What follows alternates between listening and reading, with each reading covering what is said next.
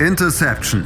Touchdown. Der Football Talk auf meinsportpodcast.de. Hallo und herzlich willkommen zur neuen Ausgabe von Interception, eurem Football Talk auf meinsportpodcast.de. Ja, die Divisional Round, sie liegt hinter uns.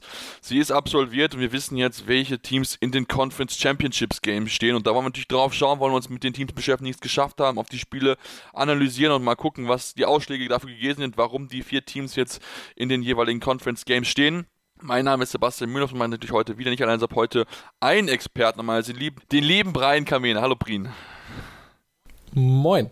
Ja, Brien, lass uns über das sprechen, was ja Samstag und Sonntag passiert ist, deutscher Zeit, äh, beziehungsweise ja auch am Montag mit der Zeitverschiebung natürlich so, ähm, und uns erstmal mit der AFC beschäftigen. Ne? Die, es war auch ein bisschen spannend erwartet worden.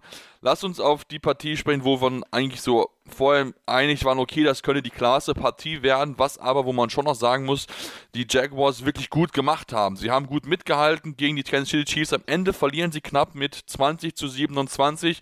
Trotzdem können sie sich auf jeden Fall auf die Schultern klopfen, denn die haben wirklich den Chiefs alles abverlangt. Ja, auf jeden Fall. Natürlich kann man jetzt darüber diskutieren, wie eng das Spiel gewesen wäre, wenn Patrick Mahomes bei 100% gewesen wäre, das ganze Spiel über.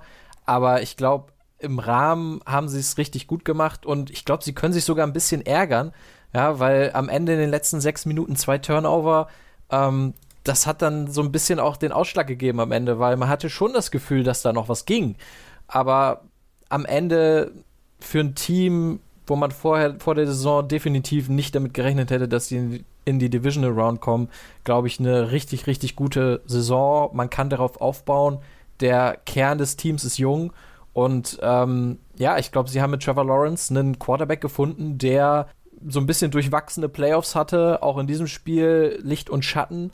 Aber ich glaube, das ist für seine Entwicklung definitiv von Vorteil, da ähm, jetzt diese Playoff-Erfahrung auch zu haben. Und ich glaube, das, das ist ein Team, das die nächsten Jahre richtig angreifen wird das kann ich mir auch sehr, sehr gut vorstellen. Mit Sicherheit war es natürlich dieses spannend zu beobachten. Das waren ja sowieso sehr, sehr viele junge Quarterbacks, die wir in der AFC gesehen haben, zu gucken, wie es dann Trevor Lawrence natürlich nochmal mit ein bisschen mehr macht. Ähm, wir haben es gesehen, du hast angesprochen, das Turnover-Problem ist mit Sicherheit, glaube ich, das größte Thema bei den Jaguars. Aber wie gesagt, das sind, glaube ich, einfach Fehler, die man dem jungen Quarterback erlauben muss. Ähm, ich meine, er hat es trotzdem relativ gut gemacht, wenn wir uns das angucken. Ähm, ja, Passer-Rating von 7, 74 jetzt nicht überragend, aber 217 Yards, ein äh, Touchdown, ein Interception, 24 äh, von 39 angekommen. Das ist, das ist solide, das ist nicht vielleicht gut genug, um ein starkes Chiefs-Team, was vielleicht auch mit einem angeschlagenen Quarterback zu besiegen, aber ich denke, das sind auf jeden Fall Zahlen, mit denen man ja so, glaube ich, insgesamt zufrieden sein kann. Wie gesagt, man hat, man hat den Battle geliefert. Ich glaube, das war das ähm, Wichtigste, was man hätte machen können aus Jaguars Sicht und ähm, anders angesprochen. Es sind viele junge Teams mit dabei und wir haben ja vorher drüber geredet, vor der Saison, wie viel Geld man investiert hat, wo man dachte, okay, vielleicht ein bisschen zu viel Geld investiert. Jetzt rückblickend kann man sagen, das Geld, was sie investiert haben, hat sich gelohnt. Sie waren dann dran an dem Conference Championship Game, also von daher hat sich der Plan, den man hatte, dort wirklich ja sehr, sehr bezahlt gemacht und man ist, du hast ja erwähnt, erst am Anfang. Genau, vor allen Dingen, man darf ja auch nicht vergessen, mit Calvin Ridley haben sie ja auch unter der Saison noch einen Spieler verpflichtet, der jetzt ja noch keine Rolle genau. spielt, weil er ja noch äh, suspendiert ist. Aber wenn der so zurückkommt und ansatzweise die Form mitbringt, die er in Atlanta teilweise hatte, ähm, dann kann das ein richtig guter Outside-Receiver sein. Und dann hast du eben mit Ridley Outside und in der Mitte im Slot mit Christian Kirk, dazu Evan Engram. Ähm, da und ein Zay Jones hat ja auch eine richtig ja. gute Saison gespielt. Ne? Also von daher, da haben sie schon richtig gute Waffen. Travis Etienne noch als Running Back. Ähm, in diesem Spiel hat man aber auch so ein bisschen die Unerfahrenheit dahingehend gemerkt, dass sie einfach, ja, teilweise auch ein bisschen zu starr vielleicht in ihrem Gameplan waren, gerade defensiv. Ähm, Travis Kelsey einfach überhaupt nicht in den Griff bekommen. Der am Ende mit 17 Targets ja, davon 14 Receptions für 98 Yards, zwei Touchdowns. Also den haben sie überhaupt nicht unter Kontrolle bekommen. Ich meine, gut, gegen Travis Kelsey kann dir das mal passieren, aber da merkt man dann so, okay, vielleicht müssen sich da noch ein bisschen verstärken, wobei sie ja eigentlich gerade auf Linebacker sehr viel investiert haben.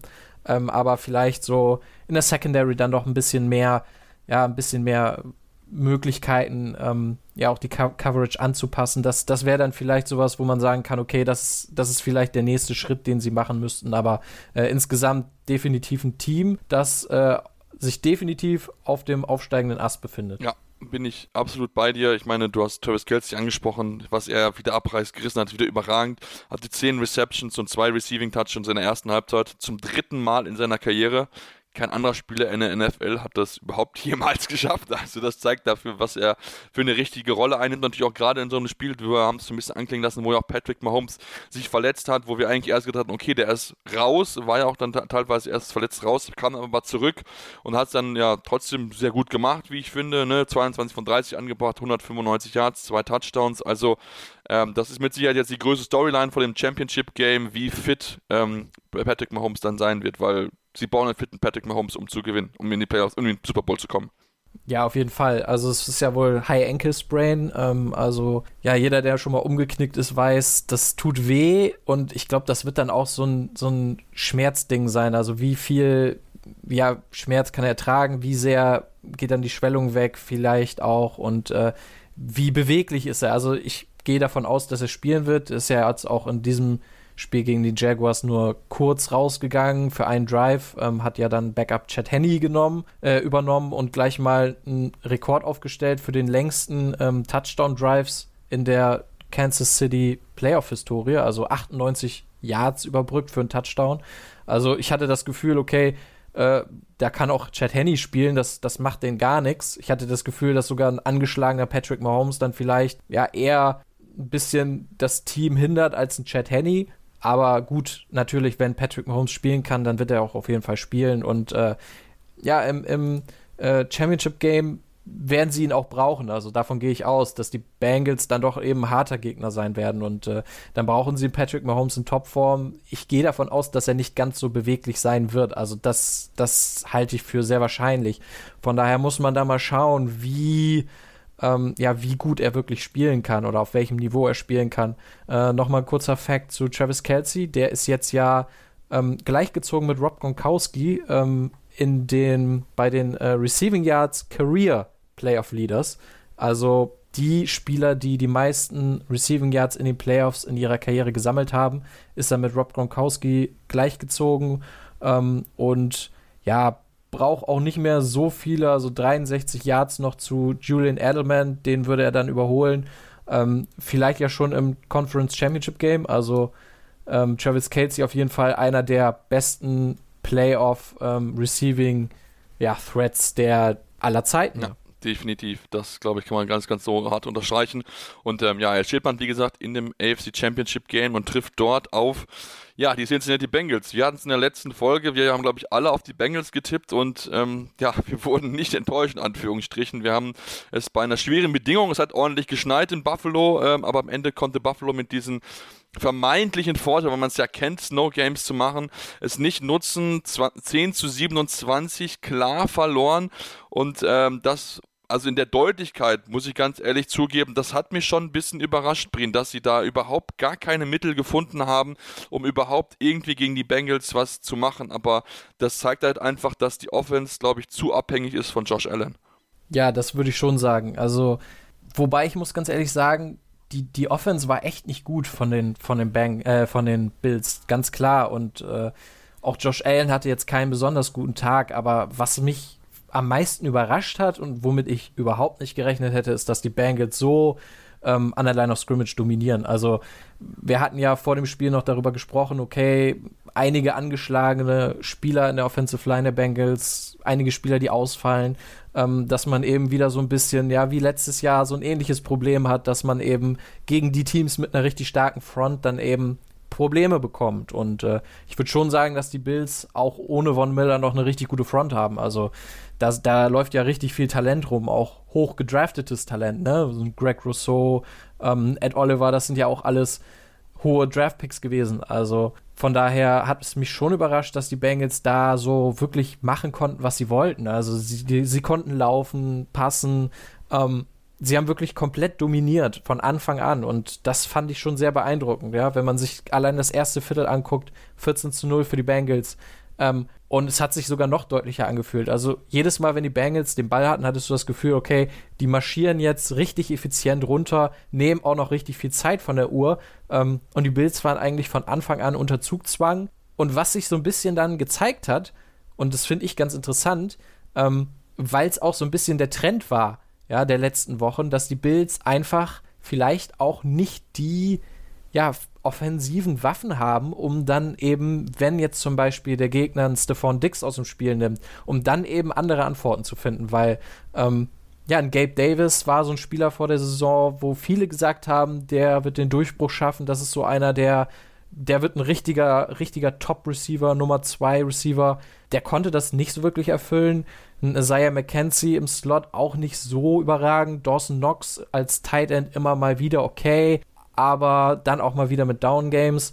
Ähm, sie haben einen Zweitrunden-Pick für James Cook ausgegeben, den Running Back, der ja eigentlich vor allem im Passing Game äh, eine Rolle spielen sollte, weil das ja auch eine seiner Stärken war im College. Und ähm, ja, der hat eigentlich auch nicht wirklich viel Spielzeit bekommen. Da haben sie doch noch Naheem Heinz geholt unter der Saison, aber der hat auch nicht wirklich so, ja, so eine große Rolle im Passing Game gehabt und ähm, das finde ich ist so ein bisschen das, was man aus Bildsicht mitnehmen kann, dass sie eben äh, vielleicht ein bisschen zu abhängig sind von Josh Allen, du hast es gesagt, und von Stephon Dix, dass sie da vielleicht einfach gucken müssen, ob sie da nicht vielleicht noch ein, zwei Alternativen irgendwie verpflichten. Ja, da bin ich, bin ich absolut bei dir. Ich meine, das ist, das ist definitiv das große Thema. Ich, ich hatte vor der, vor der Saison schon so ein bisschen so das Gefühl, weil natürlich klar, es war, man hatte das Gefühl, okay, die zwei, die du angesprochen hast, Gabe Davis und Isaiah McKenzie, die können es vielleicht schaffen, aber sie hatten halt bis dahin nicht so die großen Rollen gespielt. Also war da so ein bisschen mit, mit Hoffnung verbunden, dass sie es schaffen können und das hat halt überhaupt nicht funktioniert und, und was halt auch das große Problem ist für mich auch nicht nur dieses Jahr, sondern auch schon im letzten Jahr gewesen ist, dass die Bills einfach es nicht schaffen, ein vernünftiges Running Game zu, zu, hinzubekommen. Also das ist ja egal, welcher Running Back dort spielt, ähm, das funktioniert überhaupt nicht zusammen. Die Offensive Line kriegt nicht die Lücken frei für die Spieler. Ähm, da muss man definitiv auch nochmal ran, denn gerade in so einem Snow Game, wo wir auch alle wissen, ne, der Ball ist glitschig, es ist kalt, da ist halt Passing Game ein bisschen schwieriger einfach normalerweise, wobei überraschend beide Teams mehr Passing Yards deutlich mehr gemacht haben als äh, Rushing Yards, ist es schon so, dass ähm, der einzige Läufer, bei dem es funktioniert, ist Josh Allen, aber auch nur, weil er einfach so unfassbar schwer zu tackeln ist. Und ich finde, da muss man sich bei den Bills jetzt wirklich ja, die Frage stellen, was wir halt besser machen müssen, denn sie sind der erste Preseason Favorite seit 2015 die Seattle Seahawks, die es nicht geschafft haben, in das Championship Game einzuziehen. Und ich denke, das ist auch bezeichnend dafür, dass man ja einen hochtalentierten Quarterback hat, der, das muss man aber auch sagen, in diesem Jahr ziemlich Turnover-heavy gewesen ist, wieder eine Interception geworfen hat. Ich glaube, das eine oder andere auch ein bisschen Glück, dass er keine geworfen hat, weil auch wieder so ein paar Bälle mit dabei gewesen sind. Also ähm, die Offensive muss da definitiv eine Schippe drauflegen bei den Bills, wenn sie diesen, diesen nächsten Schritt endlich schaffen wollen. Sie waren, haben sich so weit gewähnt, aber ich glaube, wir müssen sagen, dass sie da noch nicht so weit sind, weil einfach offensiv da vielleicht noch zu sehr Waffen fehlen. Und da sind wir dann auch bei den Bengals, denn die haben offensiv ja so viele Waffen, das ist ja wirklich äh, absolut unglaublich. Ähm, sie können den Ball streuen, wie sie möchten. Jetzt hat Hayden Hurst mal einen Touchdown gemacht, der bisher auch nur ja, sporadisch in Erscheinung getreten ist, aber ich glaube, das macht einfach dieses Bengals-Team aus, dass sie so viel Qualität auf jeder Position haben, dass sie dann auch jetzt verdient zum zweiten Mal in Folge im AFC Championship Game stehen. Absolut, aber ich würde sogar noch weitergehen und sagen, ähm, der große Unterschied gerade zu letzter Saison, ja, wo die Bengals sich ja auch so ein bisschen durchgeschlichen haben durch die Playoffs. Ähm, der große Unterschied ist halt, dass sie dieses Jahr nicht so ultra abhängig sind von diesen Playmakern. Also sie haben die Waffen, sie haben Chase, sie haben T. Higgins, einen Tyler Boyd, einen Joe Mixon, äh, einen Hayden Hurst, aber sie bekommen durch das Scheme, durch das Coaching einen deutlich höheren Floor. Und das ist, finde ich, so der, der entscheidende Unterschied zum letzten Jahr, weil sie es jetzt geschafft haben. Und das war eine Anpassung, die über die gesamte Saison eigentlich so ja, schrittweise vorgenommen wurde, dass sie wirklich auch ähm, ein bisschen konstanteres Short Yardage Passing Game haben, also ein bisschen auch nicht immer nur diese 1 gegen 1 Shot Plays. Ja, wir werfen, okay, Chase ist 1 gegen 1, dann werfen wir sofort zu ihm. Ähm, sie machen das auch noch, aber sie, sie versuchen halt auch eben diese konstanten Yards zu holen, diese 6, 7 Yards, ja, diese Pässe. Und das ist etwas, was auch Joe Burrow sehr liegt. Und ähm, ja, das ist so ein bisschen der Unterschied zu den Bills, die, ähm, glaube ich, letztes Jahr noch vom Scheme her deutlich, deutlich besser waren. Klar, die haben Brian Dable verloren. Ich glaube, das macht auch einen großen ja. Unterschied. Ähm, aber das ist so ein bisschen der Unterschied, auch wenn man sich die Formkurven beider Teams ansieht. Ja, dass die Bills eben sehr gut angefangen haben und aber im Laufe der Saison eben so ein bisschen schwächer geworden sind, während die Bengals sich jetzt erst richtig gefunden haben.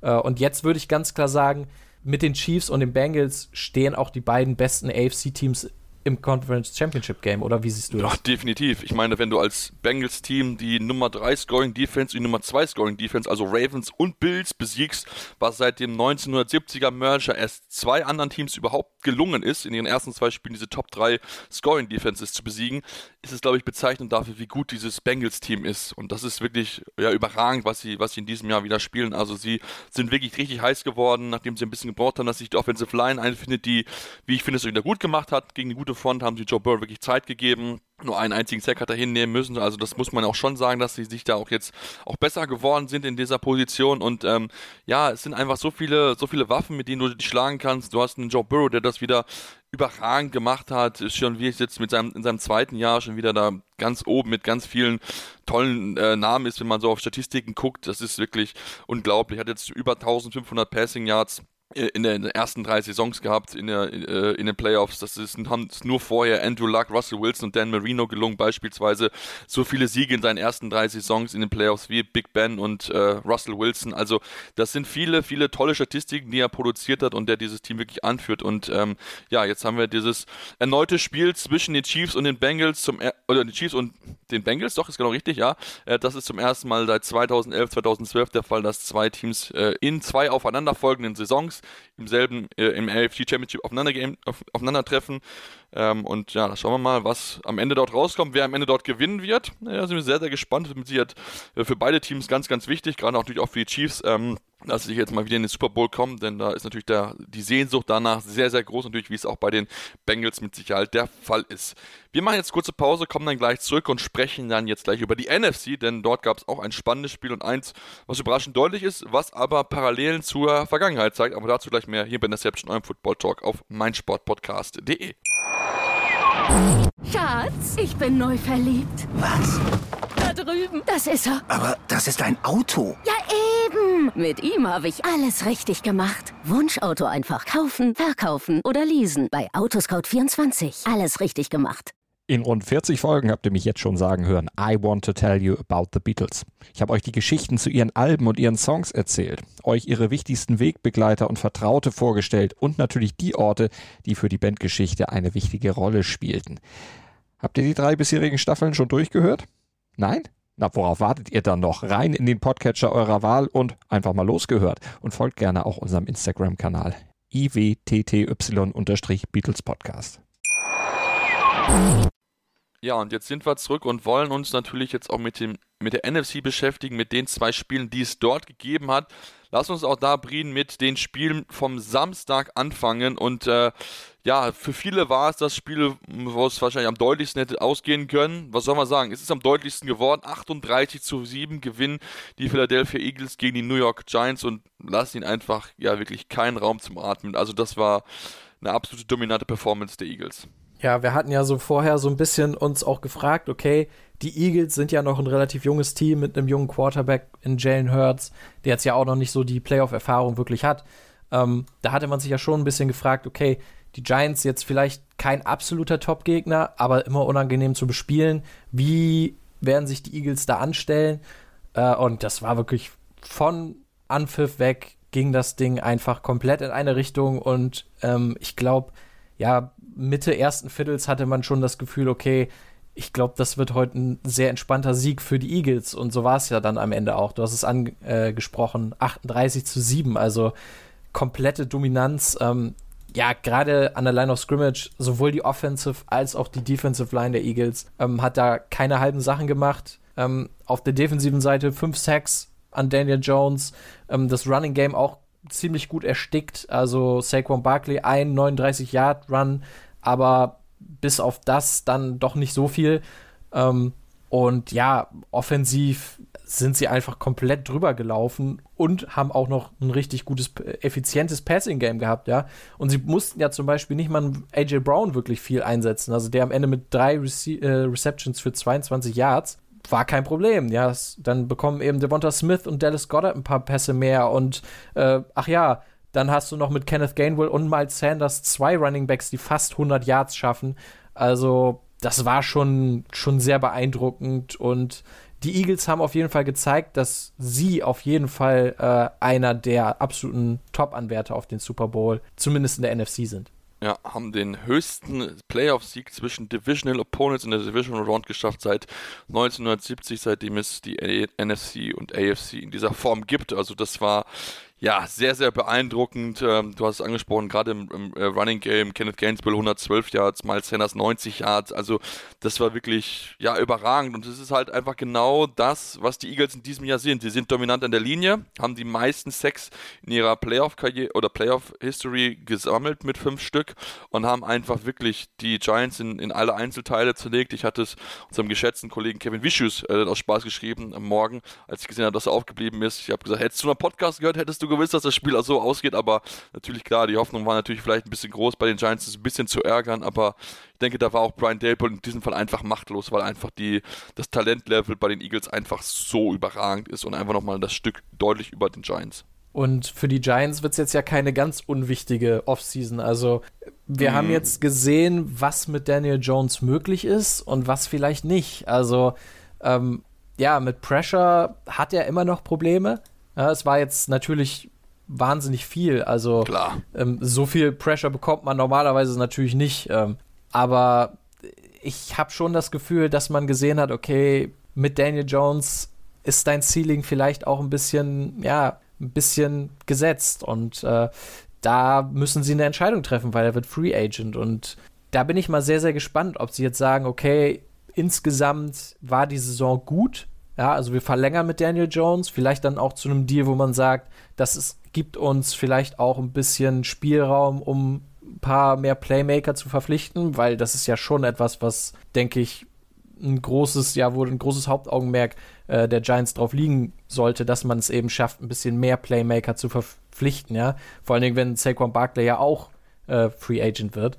Ähm, oder sagt man eben, okay, ja, wer das letzte Spiel ist so, zeigt so ein bisschen auch ein Teil der Wahrheit. Daniel Jones ist eben vielleicht kein Top-Quarterback und wir wollen dann eben versuchen, doch uns da noch zu verbessern. Und äh, es gibt ja jetzt auch den einen oder anderen Quarterback, der ja zur Verfügung stände. Also vielleicht sagt man dann auch so, okay, wir versuchen jetzt vielleicht für einen Derek Carr zu traden oder so. Ähm, kann man natürlich darüber streiten, wie sinnvoll das wäre, aber ich bin da auf jeden Fall sehr, sehr gespannt zu, zu schauen, in welche Richtung die Giants gehen, weil das doch jetzt schon eine sehr, sehr wichtige Offseason wird.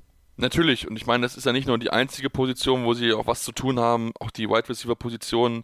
Es sind ja auch jetzt, wenn wir uns gucken, wer jetzt gespielt hat äh, am Samstag, das sind jetzt nicht die Namen, wo ich sagen würde, die verbreiten Angst und Schrecken. Also die haben das gut gemacht, ne? Richie James beispielsweise, Darius Slayton, Isaiah Hodgins, die haben alles gegeben, aber da wirklich eine, eine, eine, klare Nummer 1 mit dabei ist. Klar, natürlich ist jetzt auch Verletzungen mit dabei gewesen. Da gibt es ja auch einige, die dann langfristig ausgefallen sind. Beispielsweise Sterling Shepard, dessen Verletzungshistorie mittlerweile sehr, sehr dick ist und sehr, sehr lang ist vor allen Dingen. Also das ist ja sehr, sehr schade dafür, dass er eigentlich ein Talent besitzt. Da muss man sich auch mal noch Gedanken machen. Problem ist halt, so viele Superstar-Receiver gibt es weder in der Free Agency vielleicht noch so als äh, im, im NFL-Draft. Also das gibt es mit Sicherheit einige spannende Sachen, die jetzt anstehen für die, für die New York Giants, wenn natürlich die Eagles weiterspielen und in der nächsten Runde auf keinen weiteren Division Opponent treffen. Das können wir schon mal sagen. Sie spielen nicht gegen die Dallas Cowboys, denn die Cowboys haben knapp verloren. 12 zu 19 verlieren sie am Ende bei den San Francisco 49ers, die ihren unglaublichen Lauf mit ja, mit, äh, mit, den, äh, mit Brock Purdy als Quarterback fortsetzen. Und äh, wir müssen halt sagen, der Unterschied in diesem Spiel war, glaube ich, äh, äh Brien, die Turnover, die Doug Prescott gemacht hat. Zwei Interceptions geworfen. Das hat dann einfach zu weh getan. Ja, also ich habe dazu noch einen ganz interessanten ähm, Tweet auf Twitter gefunden. Ähm, ist natürlich auf Englisch, aber es sagt so ungefähr, dass äh, Dak Prescott halt übersetzt jetzt. Ähm, Dak Prescott hat den Ball zweimal weggegeben in, einem knapp, in einer knappen Niederlage ähm, gegen die 49ers. Ein Spiel, das die Cowboys durchaus hätten gewinnen können, wenn sie nicht sich wiederholt selbst das Bein gestellt hätten. Jetzt kann man natürlich sagen, okay, so ein Tweet ist natürlich immer, ja, es gibt da viele, die sowas posten können. Ähm, und es gibt ja auch viele Leute, die relativ kritisch gegenüber Dak Prescott sind. Ähm, wenn man sich jetzt aber an anguckt, wer das gepostet hat, es ist der offizielle Twitter-Account der Dallas Cowboys. Und das finde ich dann schon ein bisschen bezeichnend. Ja, ich habe schon, es gab schon Gerüchte, vielleicht hat Jerry Jones da kurz mal äh, den Twitter-Account übernommen. Aber so kritisch mit dem eigenen Quarterback umzugehen als offizieller Twitter-Account, also Social-Media-Account des Teams, ist schon brutal, finde ich.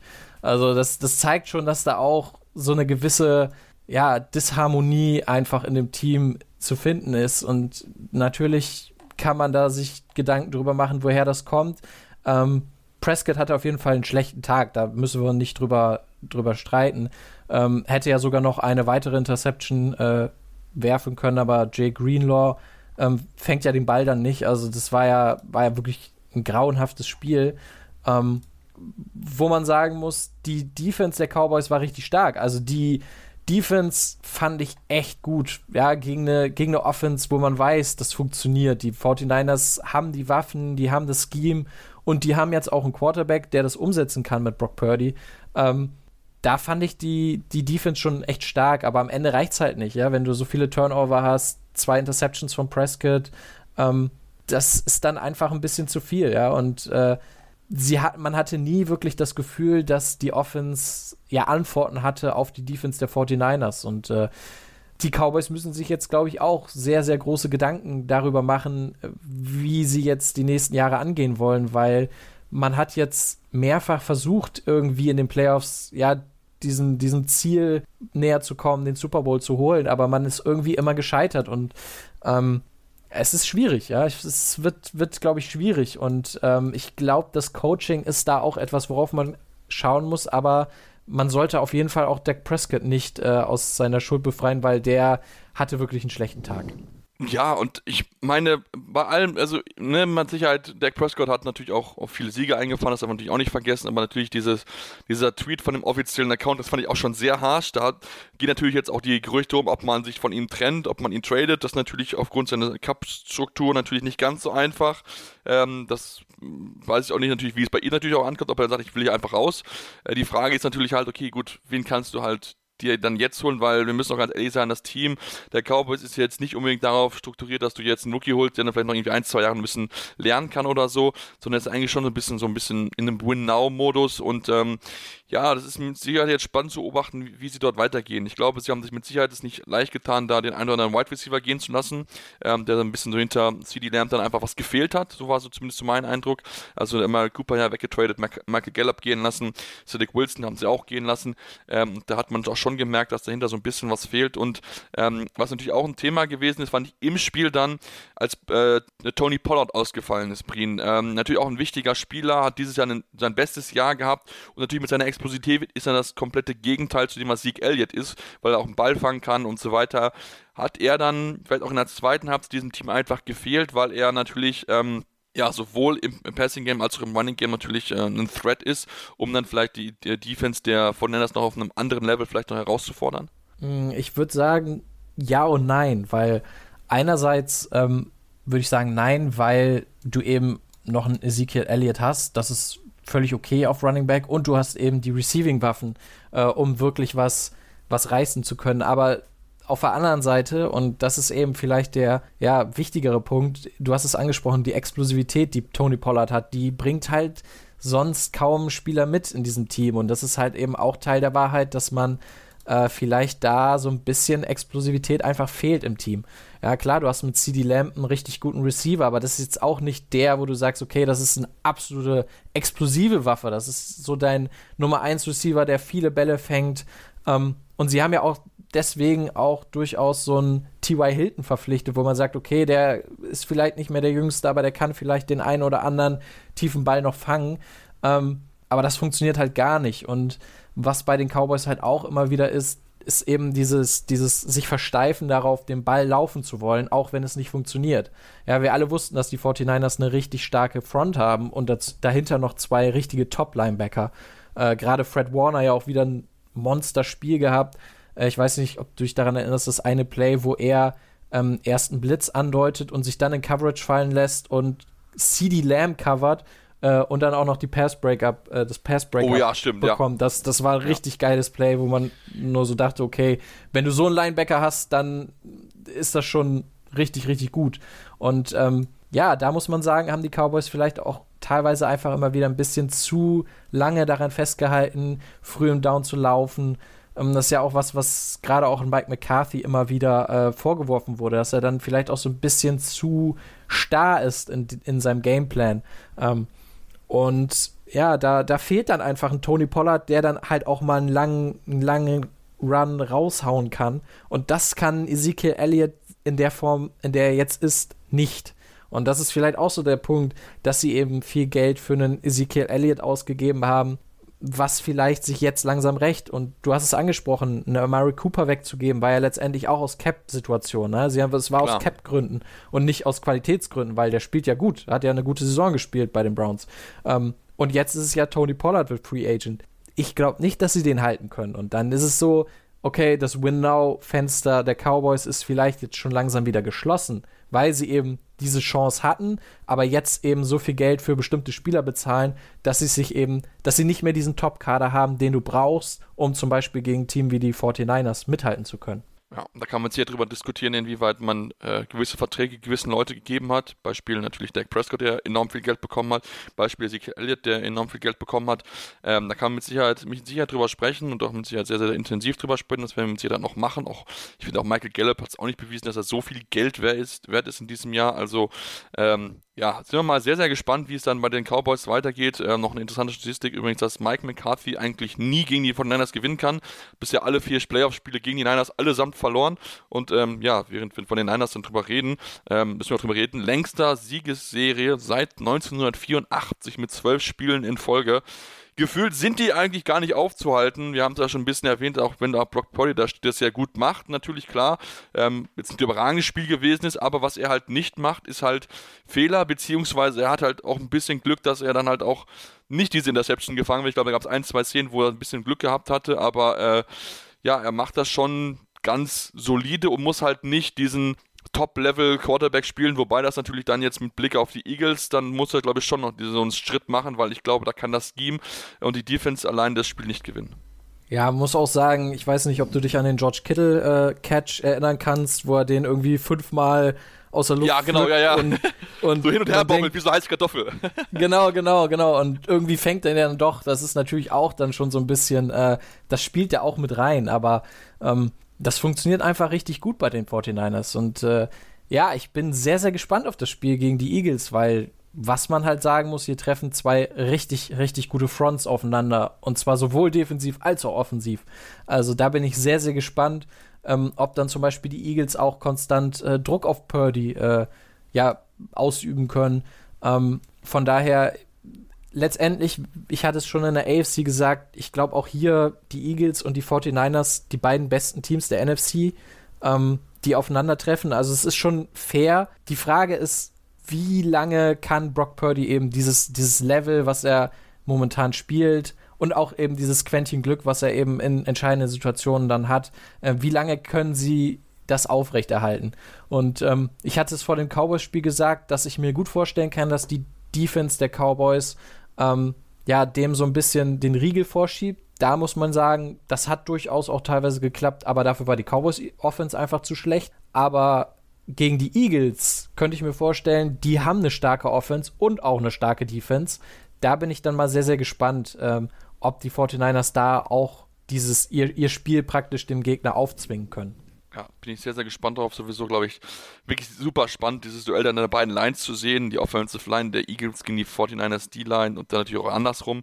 Wird sehr, sehr spannend. Ich meine, die Eagles, glaube ich, haben so ein bisschen so ein gutes Gefühl, denn vor fünf Jahren, als sie den Super Bowl gewonnen haben, haben sie auch in ihren Divisional Playoffs genau am selben Tag mit 38 zu 7 gewonnen. Damals hieß der Gegner Vikings, dieses Mal die Giants. Na, natürlich, die Hoffnung ist groß, dass man das wiederholen kann. Brina, lass uns zum Abschluss ähm, drüber sprechen, welche zwei Teams schaffen es denn jetzt in den Super Bowl?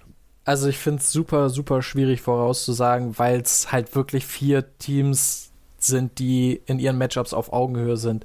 Also ich meine, wir hatten letztes Jahr schon, schon mal Bengals gegen Chiefs im Championship Game der AFC. Also da waren es die Bengals, die sich am Ende durchgesetzt haben.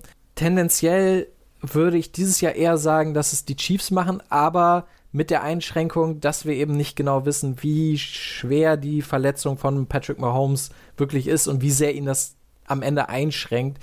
Daher entscheide ich mich doch nochmal um und gehe mit den Bengals. Also ich, ich kann einfach nicht gegen die Bengals tippen, weil die sich so klar verbessert haben, so, so gute Playoffs spielen ähm, und eben dieses Fragezeichen hinter Mahomes ist. Und in der NFC gehe ich tatsächlich einfach mache ich es relativ simpel und sage, okay, ich gehe mit dem besseren Quarterback, weil ich ansonsten die beiden Teams sehr, sehr ähnlich sehe. Ähm, und deshalb sage ich, die Eagles kommen weiter. Okay, gut, dann ist es ja, sind wir uns ja relativ einig, weil ich bin auch, ich bin auch bei den Bengals. Ich finde, die spielen das so, so, so stark. Also es ist ja nicht nur die Offensive, über die die ganze Zeit loben, sondern auch die Defensive. Klar läuft immer noch Eli Apple rum, aber auch ohne, äh, auch ohne ihn da zu sehr äh, ja, zu exploden, schaffen die es immer, die Gegner bei einem wirklich geringen Score zu halten. Die haben ja, glaube ich, in diesen Playoffs zusammen vielleicht ein bisschen mehr als 20 Yards, 20 Punkte erlaubt in den beiden Spielen zusammen. Also das ist schon wirklich sehr, sehr eindrucksvoll, was sie dort, was sie dort spielen defensiv und also offensiv, deswegen sind für mich auch der leichte Favorit und ich würde es auch sagen, wenn Patrick Mahomes 100% fit wäre, weil ich sie schon nochmal auf so ein kleines Stückchen besser finde, weil mir die Waffen so ein bisschen besser gefallen bei den Bengals, muss ich ganz ehrlich zugeben und ähm, ja, ich bin auch bei, den, bei der NFC, es, ist für mich, es sind für mich die Eagles. Ich sehe nicht, wie man sie aufhalten soll.